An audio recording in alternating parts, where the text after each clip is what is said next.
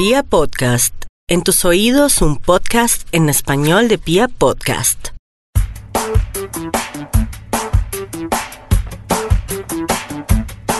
Hola a todos y todas, nuevamente estamos aquí en SOS. El día de hoy vamos a tener un podcast, una delicia.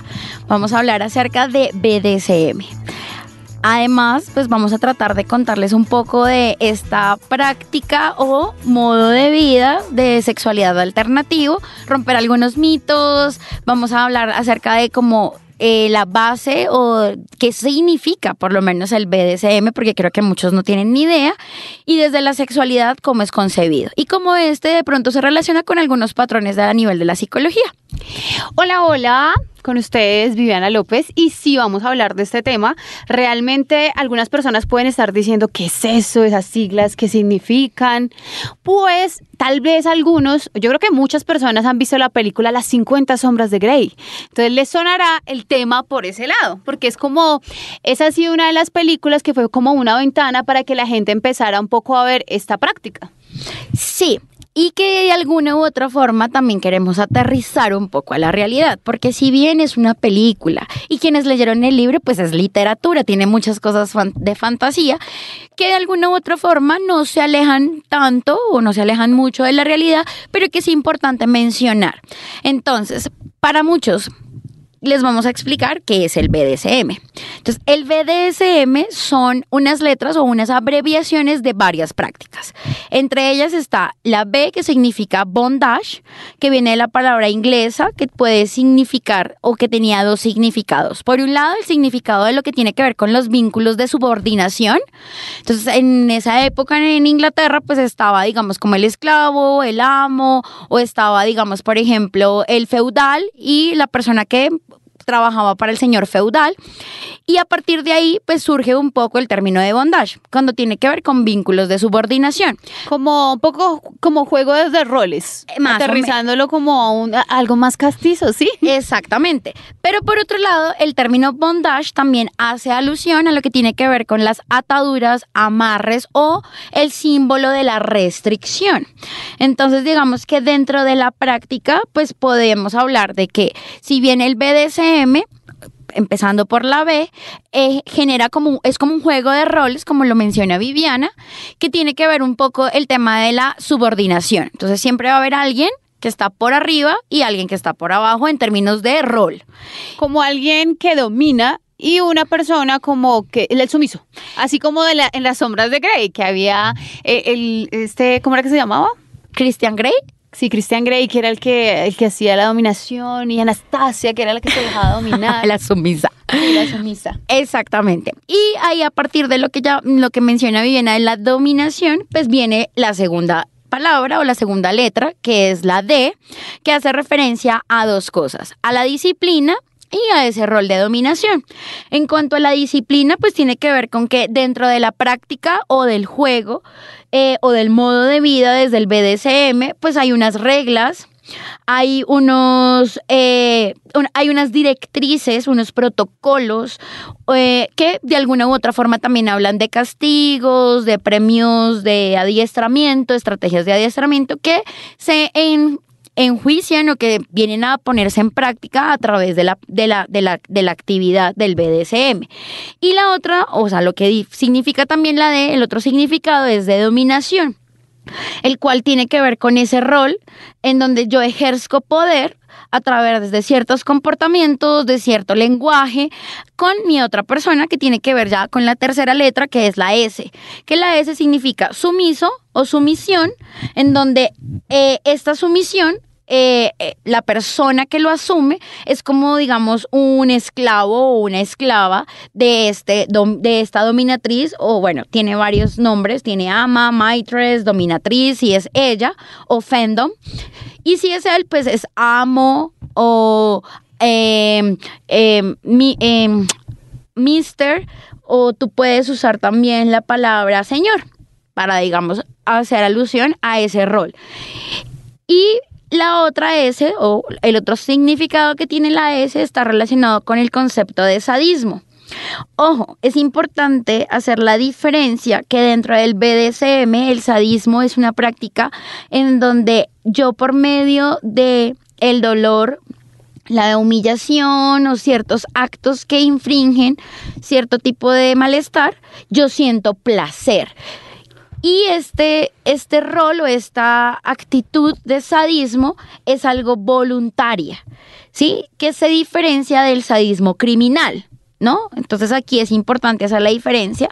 Y la M, que es la última palabra, la última letra, tiene que ver con el masoquismo, que es lo contrario, es una persona que experimenta placer al generar eh, cierto tipo, experimentar algún cierto tipo de dolor o de humillación o de humillar que el sado le genera a esta persona. Ahora, dentro de la práctica hay algo o existe como una regla de oro y es son tres cosas, ¿no? Y es es que debe ser de consenso libre, debe tener un pleno consentimiento de lo que se va a hacer durante la práctica, qué implementos inclusive se van a utilizar y ahí tiene que ver el tema de la información también. Entonces yo tengo que estar conscientemente Debo que estar consciente, debo aceptarlo, querer participar libremente y además tener toda la información de base. Hay algo muy interesante y es que en Holanda precisamente hicieron un estudio para determinar los perfiles psicológicos que tienen las personas que practican este tipo de como de práctica. Sí, valga la redundancia de práctica y se encontraron cosas bastante interesantes. Antes se creía que estas prácticas eran tenían que ver con la patología, ¿no? Con ciertas parafilias, porque era lo que no se consideraba como dentro de los estándares normales.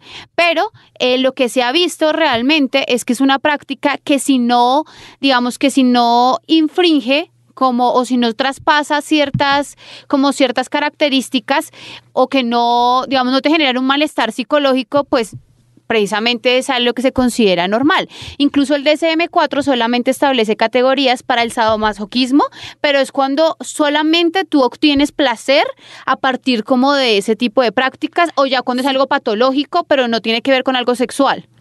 Sí, aunque la distinción también radica en lo que mencionaba ahorita y es el tema del consentimiento, ¿no? O sea, dentro de la práctica BDSM y el modo de vivir, porque hay personas que o lo practican o lo asumen como un modo de vida. Entonces, digamos, inclusive por eso dentro de las categorías de BDSM lo mencionan la práctica o lo que llaman 24/7. ¿Y cómo sería el, el, tema de, porque creo que muchos, muchos no estamos familiarizados con esto, y cómo sería el vivir o asumir un estilo de vida a partir de esa práctica. Entonces lo que te decía, digamos que dentro de la dentro del modo de vida es porque yo ya me configuro como un como un domina, como una dominatriz o como una sumisa. Y ese ya es mi rol. Y por ende, ya mi vida está en función de ese tipo de características que hay dentro de la dentro de la práctica. Adicionalmente, pues también dentro de la práctica existe un código de vestimenta. Entonces, dependiendo del código de vestimenta, yo empiezo a utilizar ese tipo de ropa, como te decía, 24/7. No es la práctica como tal, sino es ya algo que se da todos los días durante todas las 24 horas. Entonces yo me visto de una manera en particular, yo adopto un lenguaje, mi expresión corporal adopta cierto tipo de ademanes basados en la práctica. Además porque dentro del BDSM encontramos diversas prácticas. Como te mencionaba ahorita, entonces el bondage tiene que ver con el tema de las ataduras. Entonces yo puedo asumirme en el rol y adicional a eso pues puedo cargar conmigo cierto tipo de cadenas, collares, cuerdas. Sí, para mí el tema de los amarres hace parte de mi modo de vida. Si yo soy, digamos, por ejemplo, una sumisa, eh, y tengo alguna restricción, entonces ese día yo estoy restringida o días o semanas y mi vida funciona bajo ese tipo de protocolos que tiene el BDSM. Adicionalmente, pues también viene el tema de que para algunas personas viene el, el, los rituales de humillación. Entonces, si yo me asumo como una sumisa y a mí me genera placer la humillación, yo adopto dentro de mi modo de vida ciertos rituales para exponerme a ese tipo de situaciones que me van a generar placer. También existen prácticas que tienen que ver con eh, la dominación ecuestre, por ejemplo, y es el tema de la monta. Entonces, por ejemplo, personas, yo no sé si tú conociste el caso de en Inglaterra del señor que se cree dálmata. No, Entonces, por ejemplo, diablos. él se cree un dálmata y posiblemente busca a alguien que lo domine. Y dentro de la dominación, pues la, esta persona que entraría a tener un vínculo con él, quizás lo que, lo que eh, eh, se espera en esa dinámica de interacción es que ella trate a su pareja, por ejemplo, en este ¿Como caso el perro? perro, como si fuera un perro. Porque ladra, anda en cuatro patas. Entonces, a ese punto, el BDSM es algo similar porque yo me configuro como un ser dentro de ese juego de rol, que no se vuelve un juego de rol como tal, sino que yo lo adopto para mi vida. Y en esa función yo vivo, entonces vivo con un protocolo, vivo con una vestimenta, me rodeo de ciertas personas, asisto a ciertos eventos, eh, participo en, act- en grupos activistas, eh, doy conferencias, inclusive puedo diseñar ropa y venderla. O sea, eh, la industria, la práctica, el modo de vida es muy amplio, es muy diverso y que por ende dejó de ser una parafilia. ¿Por qué? Porque de alguna u otra forma es una decisión libre y dentro de los derechos sexuales y reproductivos, pues yo tengo la libertad de decidir cómo quiero vivir mi sexualidad. Y si no le hago daño a nadie, pues es válido. Entonces, por eso te decía que dentro del BDSM el tema del consenso y la participación voluntaria son cruciales. Digamos que estas son unas cosas que cuando uno las escucha ah, y no ha tenido contacto con eso para digerirlas es complicado. Además, basándome en el estudio mental que les, de salud mental que les, que les contaba anteriormente en Holanda, precisamente lo que identificaron fue que las personas que hacían esta práctica tenían mucha más flexibilidad cognitiva. que la flexibilidad cognitiva? Es la capacidad que yo tengo para adaptarme a diversas situaciones. ¿Y por qué tenían como esta, esta flexibilidad? Porque precisamente tú tenías la mente abierta, eras muy open mind y lo que permitía era que también fueras mucho más feliz, más relajado, aunque las personas que tenían el perfil de, de dominar también eran personas muy estructuradas, ¿no? Que les gustaban las cosas como muy cuadriculadas, por así decirlo. Entonces sí tenían varias características bastante interesantes.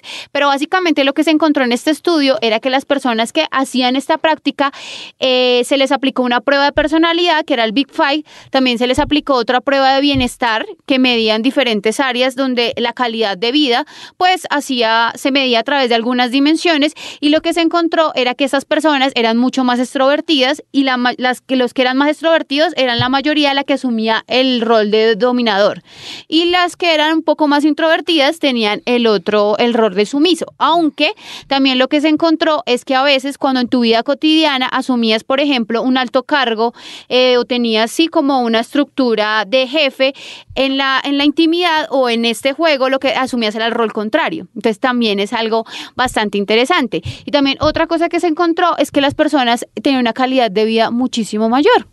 ¿Por qué?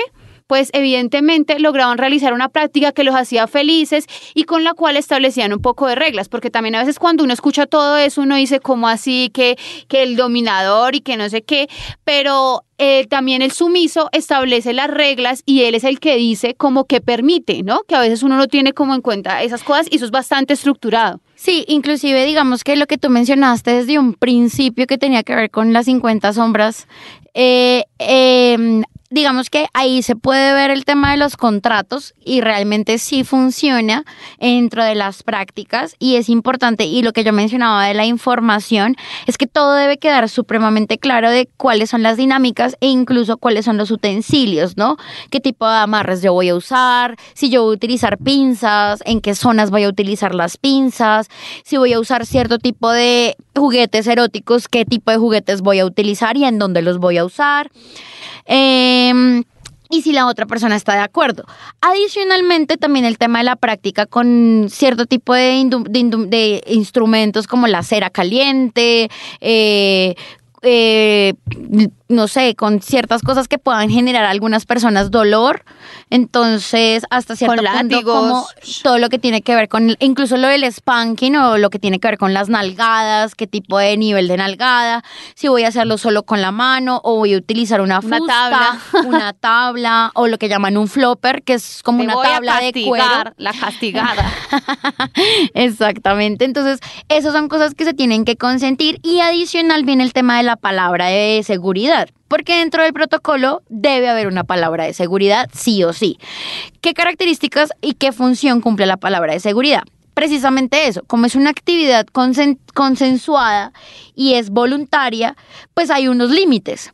Y los límites se deben poner desde un principio. ¿Por qué? Porque mm, a veces dentro de la práctica o eso mostraban en algunas eh, eh, situaciones antes de que se hablara de o que se fuera estructurando y era que dentro del juego del rol eh, la persona que estaba generando eh, un dolor en particular el sumiso la persona que estaba recibiendo eh, esa, e- esa, esa estimulación pues a veces decía no más pero ese no más era interpretado como dentro del rol Dame más. eh, algo así. Entonces ahí se rompía un poco el tema de la seguridad. Entonces antes de llegar a la práctica, entonces se generaba el protocolo y se dice, ok, vamos a usar una palabra de seguridad que debe ser corta, que debe ser diferente y que, y que de alguna u otra manera me extraiga de, ese momento situación.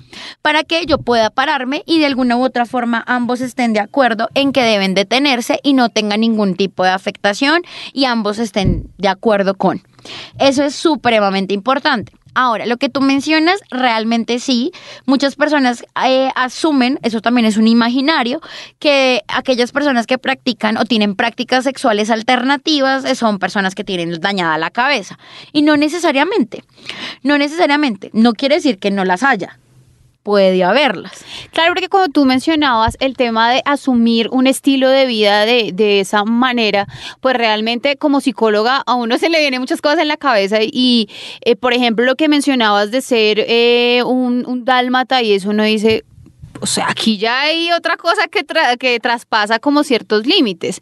Entonces, dentro de todas las prácticas, pues obviamente hay personas que sí pueden tener algún tipo de afectación psicológica. Claro, pero ahí también entramos a tener un debate y es el tema de la identidad.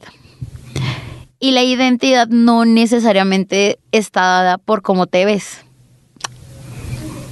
Ok, sí. Y eso también es una decisión libre. O sea, si yo no, no, no estoy vulnerando a nadie, Sí. yo tengo todo mi derecho de asumirme como a mí se me dé la gana, vulgarmente. Y también es- entra el tema del juzgamiento, ¿no? Que a veces uno mismo dentro de sus valores tiende a juzgar ciertas cosas porque ni siquiera es juzgar, es como es algo que se sale de la normalidad o de lo que para ti es normal, entonces te suena como, hey, te hace como un ruido, como, esto está raro, pero no significa y no necesariamente implica que sea algo que se salga de lo normal o de lo que está estructurado dentro de la...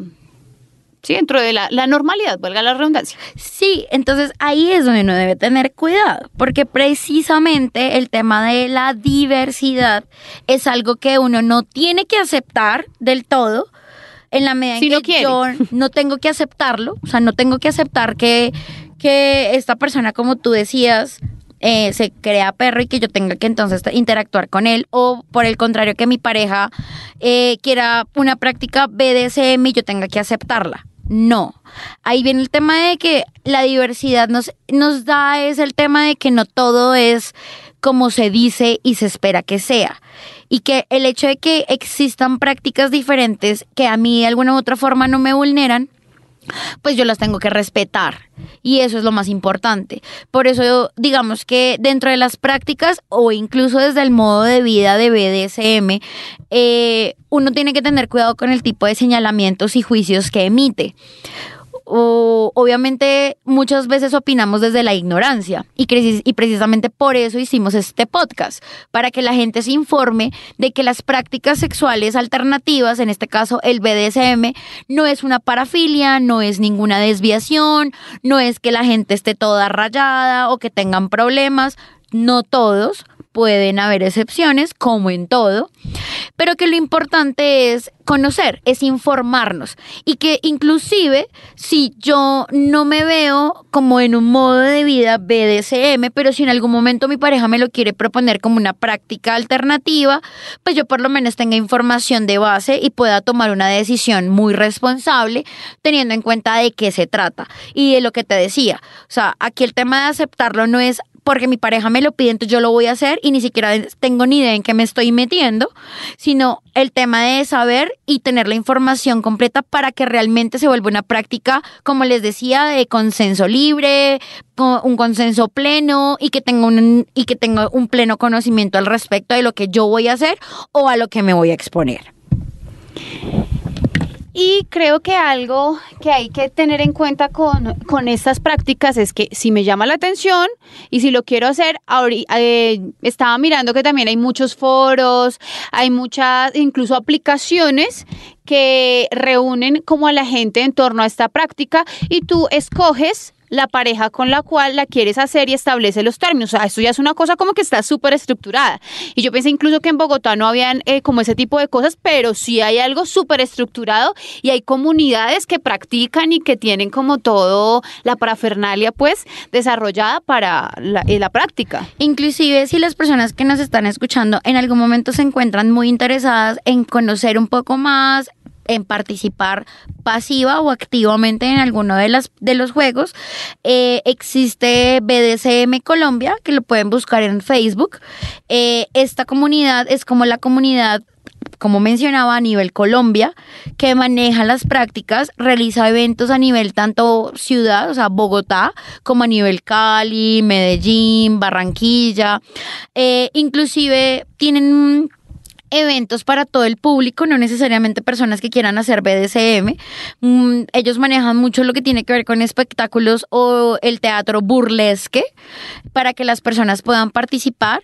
Eh, aquí tiene un contenido bastante erótico y lo que menciona pues la palabra burlesque tiene que ver es como con esa exageración y con esa dramatización excesiva de lo que tiene que ver como con los cabarets en la época del siglo eh, 19. Entonces, para que ustedes también puedan eh, conectarse con esta comunidad, conocerla.